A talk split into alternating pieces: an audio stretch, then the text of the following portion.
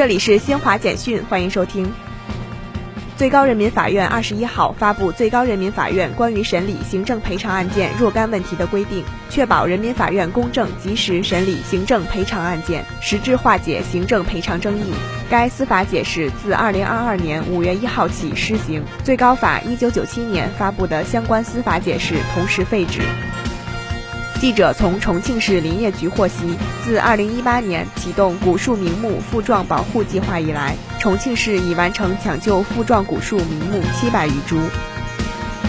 以色列一项新研究发现，出生在空气污染严重地区的新生儿体重过轻的风险会增加百分之二十五。研究相关论文近日发表在美国环境研究期刊上。